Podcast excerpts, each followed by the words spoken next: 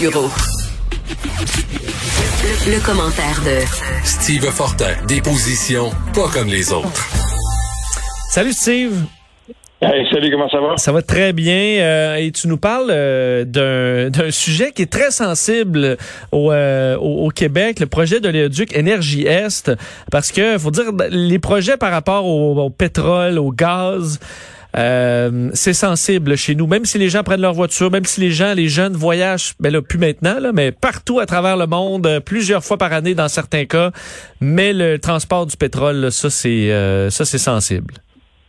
Ben oui, ça l'est parce que ces projets-là, quand on parle de grands projets d'infrastructures comme des oléoducs, il faut être capable de les justifier. Mais pourquoi ça revient maintenant, ça?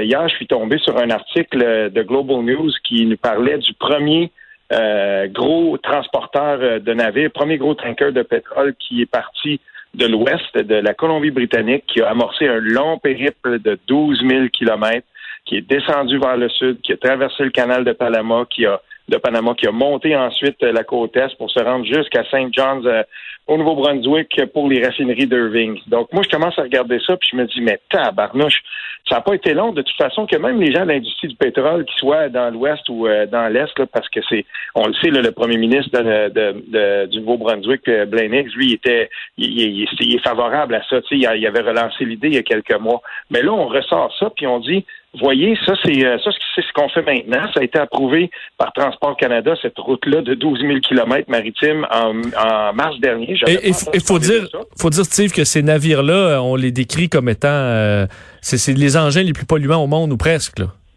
Ah, c'est terrible, écoute. Puis là, ça arrive de l'autre côté, mais quelle a été la, réaction des gens quand on a commencé à parler de ça hier pour l'arrivée de ce premier tanker-là? Ils ont dit, oui, mais que voulez-vous? On n'est pas capable de bâtir Énergie S, puis il faut l'amener le pétrole. Fait qu'on va faire ça. Ben, moi, j'ai des petites nouvelles. Là. Je veux dire, une catastrophe n'en justifie pas une autre. Puis on a juste à ressortir les raisons pour lesquelles la province du Québec, la communauté métropolitaine de Montréal, le maire euh, Denis Coderre à l'époque à Montréal, euh, plus d'une soixantaine de groupes citoyens au Québec. Écoute, il y avait beaucoup, beaucoup de gens. Euh, François Legault s'était fait taper dessus parce qu'il avait dit que c'était du pétrole sale puis il voulait pas que ça passe. Mhm il n'y a toujours aucune justification possible pour dire on va construire un oléoduc de 4600 km euh, pour euh, pour passer d'un bout à l'autre. Mais là, c'est ça, ça donne une raison, par exemple, à la ministre de l'Énergie de l'Alberta, de la province de l'Alberta, de dire ben voyez-vous, si on n'avait pas des processus de réglementation euh, qui sont si chers, puis si on mettait pas tant de bâtons d'un roue de, l'industrie pétrolière, ben on aurait construit Énergie S. Ben là, c'est pas ça, mais on va faire 12 000 km, on va contourner, puis on va le faire. Euh, allô, y a quelqu'un qui a pensé que peut-être que ce serait le temps d'essayer de faire une transition vers autre chose? Et c'est ça qui est le plus important. Mais c'est ça, parce que reste que il, faut, il va falloir de l'énergie. On peut pas euh, couper ça du, du jour au lendemain. Qu'est-ce qu'on, qu'est-ce qu'on peut faire?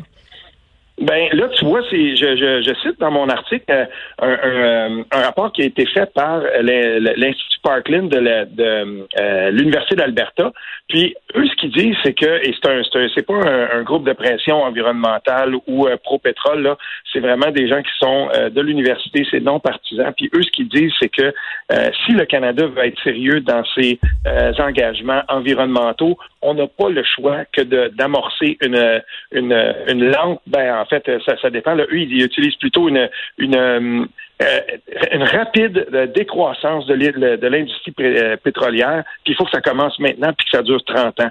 Ben moi, j'ai pas de problème avec ça. Mais si on veut commencer à faire une décroissance dans l'industrie pétrolière euh, au Canada, puis notamment là, dans l'ouest du pays, ben il va falloir qu'on arrête de construire des énormes projets comme Trans Mountain, comme Energy S, et, comme l'autre euh, qui va passer dans la, dans la réserve. Il faut arrêter ces grands projets-là parce qu'ils sont complètement incompatibles avec les engagements environnementaux qui sont pris au Canada. Et, c'est ça qui est c'est ça qui est un petit peu euh, c'est l'espèce de, de catch 22 comme on dit en anglais.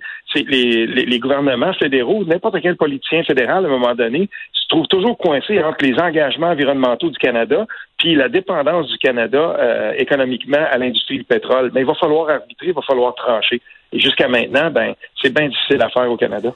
Mais est-ce que, tu sais, est-ce qu'on a des solutions euh, aussi rapides, capables de réellement compenser le, pétrole sur un court laps de temps? Je comprends qu'on a des véhicules électriques, on peut pas changer le parc automobile du jour au lendemain. Mhm. Euh, il y a quand même, ça va être un travail qui va prendre, qui va prendre du temps.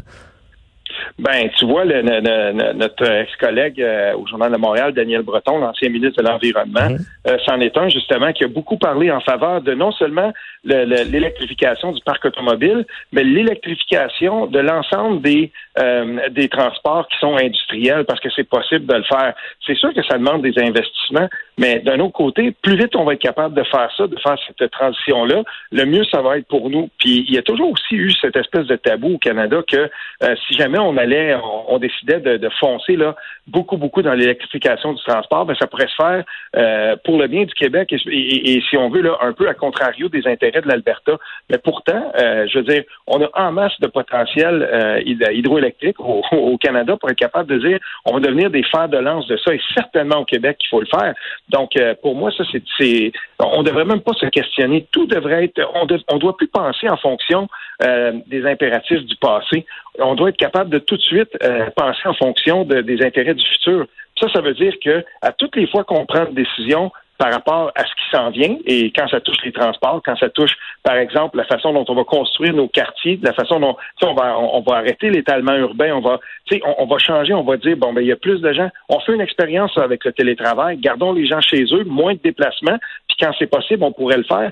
Il y a des solutions, mais il faut qu'on arrête de penser en fonction de l'automobile et de l'industrie du pétrole comme un moteur et comme un moteur économique et, et, on doit le voir plutôt comme une transition à faire le plus rapidement possible pour s'en euh, un peu s'en défaire, si on veut. Oui, c'est sûr que là, avec le prix du pétrole, je comprends que c'est dans une période euh, particulière de, l'humanité, mais euh, le prix du pétrole, disons, favorise pas justement cette grande croissance économique dans l'ouest du pays.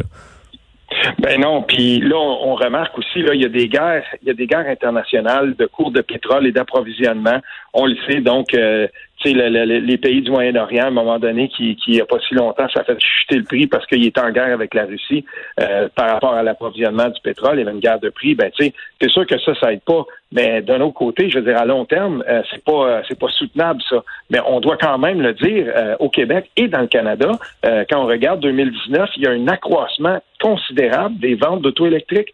Puis moi, ça, ça me réjouit. Et, on doit quand même continuer à, pousser vers ça, puis euh, à encourager ça beaucoup plus que, euh, par exemple, quand on voit qu'il y a des politiciens encore cette semaine qui, et comme je le mentionne dans mon article, euh, depuis hier disent ben oui, mais regardez, on aurait dû, il faut ou il faut remettre au goût du jour le, le pipeline énergie Ben non, il faut fermer ça à double tour puis dire on n'en veut pas, c'est réglé, puis pensons à autre chose. surtout, euh, il faut dénoncer le fait qu'on achemine ce pétrole-là par, par, par, par, bois maritime. Il faut trouver une façon d'en exploiter moins, tout simplement, de décroître cette, cette industrie-là. Il faut commencer maintenant. Euh, Steve, parlons un peu des euh, bon de la, de la COVID-19 au, euh, au, au, Québec. On a vu dans les derniers jours, c'est on peut dire éclosion, petite éclosion dans le milieu des bars mm-hmm. à Montréal. On a fait un appel à tous, là, à ceux qui se sont rendus dans des bars depuis la réouverture, d'aller faire un test. Il y a eu d'ailleurs des, des fils assez pas Moi, quand je suis allé faire un test il y a quelques semaines, je, je, passais tout de suite là, parce que là il y avait des grandes files parce qu'on a eu un appel quand même important. Le taux de retour qui était assez élevé aussi, là, 3% qui avait finalement la COVID-19. Et tu poses la question, est-ce qu'on doit carrément fermer les bars? Ben, si on place les intérêts de la santé publique en premier, euh, il faut, il faut, euh, il faut considérer ça. Il faut que euh, les décisions qu'on prenne soient, si on veut, conséquentes avec le but recherché. Je comprends l'intention derrière cette décision-là. Et pour, pour, pour un article que j'ai écrit dans un journal, Les Deux Vallées, journal local de, de, de la petite nation, euh, j'ai fait j'ai fait une entrevue avec un propriétaire de bar que je connais bien. Puis euh, tu sais, je lui ai demandé bon ben c'est quoi les, les, les, mesures que tu as prises, tout ça. Et puis chez nous, dans, dans le coin de, de, de Montebello, Papineauville, le bar chez Mo, c'est une institution. Et puis Danny Monette, à qui j'ai parlé, je lui demandais oui, mais lui, il dit c'est un privilège pour moi de réouvrir mon, mon, mon établissement. Puis il me disait, ben tu vois, je vais faire tout, je, vais imposer. Si les règles sont strictes, ça peut marcher. Puis je voyais à quel point pour lui, pour sauver l'établissement, c'était important, même si on fonctionne à 30-40% de la clientèle, euh, au moins d'être capable d'opérer euh, plutôt que d'être complètement fermé, puis continuer à manger ses bas de mois après mois. Ça, ça me fait pencher. Je me dis, ben ok, si on était capable de le faire, mais la réalité, c'est que quand on prend le Québec dans son ensemble, puis de, ce qu'on a vu jusqu'à présent, c'est très, très difficile d'imposer des règles assez strictes pour dire qu'il n'y aura pas de conséquences. Fait que c'est sûr que si on veut vraiment euh, placer les intérêts de la santé publique en premier, ben c'est la pire affaire à faire que d'ouvrir les bars, parce qu'on le sait très bien, trois, quatre bières dans le nez, puis à un moment donné, euh, euh, tu sais, la COVID, ça disparaît, puis c'est la nature humaine. Je pense pas que ce soit la bonne idée de, de faire ça. Pas plus que je crois que c'est une bonne idée, par exemple, de recommencer la pratique de sport en milieu fermé. Quand il y a un paquet de, de, monde qui, qui décide de, les faire, c'est juste pas la bonne voie à suivre. Est-ce que tu peux tu, tu, ferais une fermeture, mais avec un programme d'aide pour les bars pour qu'ils puissent passer au travers? Le but, c'est pas qu'après la COVID, il n'y ait plus aucun bar nulle part, que tout le monde ait fait faillite non plus? Ben ça, oui, il faudrait y penser. Il faut qu'on soit capable de cibler euh, certains secteurs de l'industrie. On en a parlé pour les arts, on en a parlé pour l'industrie de la musique. Il faut qu'on soit capable de retrouver à un moment donné, après ça, après cette pandémie-là, ou en tout cas à tout le moins qu'on aura euh, une solution vaccinale qui sera déjà amorcée. Mais tu sais, en attendant, oui, il faut aider, il faut qu'on soit capable de retrouver. Puis c'est une situation exceptionnelle. Là, on voit que le gouvernement fédéral euh, adapte certaines des initiatives qu'il avait faites, par exemple la subvention salariale Parfait. Moi, j'ai rien contre ça. Je me dis, ben, il y, a des, y a des secteurs, puis c'est un, c'est assez difficile quand même. Les paramètres pour avoir la subvention salariale sont assez serrés que tu te dis, ben, ceux qui réussissent à passer euh, cet examen-là en ont vraiment besoin, tant mieux. Mais là, dans le cas des bars, puis dans le cas de, de cette industrie-là, si on veut y aller dans le sens de la santé publique, ben, il faut être conséquent aussi, puis aider ces gens-là à passer à travers, parce qu'on va leur dire, vous n'avez pas le droit d'opérer pour le meilleur intérêt de tout le monde. Parfait. Mais là, maintenant, voici une solution qu'on a pour vous euh, pour être capable de voir quand vous allez réouvrir. Parce que chez nous, une institution comme euh, comme chez Monette, ben c'est important pour vrai. On a besoin que des, des, places comme ça ne ferment pas. On a besoin que quand on va réouvrir nos villages au complet, ben que ce soit euh, aussi vivant qu'avant. Ben Steve, toujours intéressant de te parler. On se reparle demain.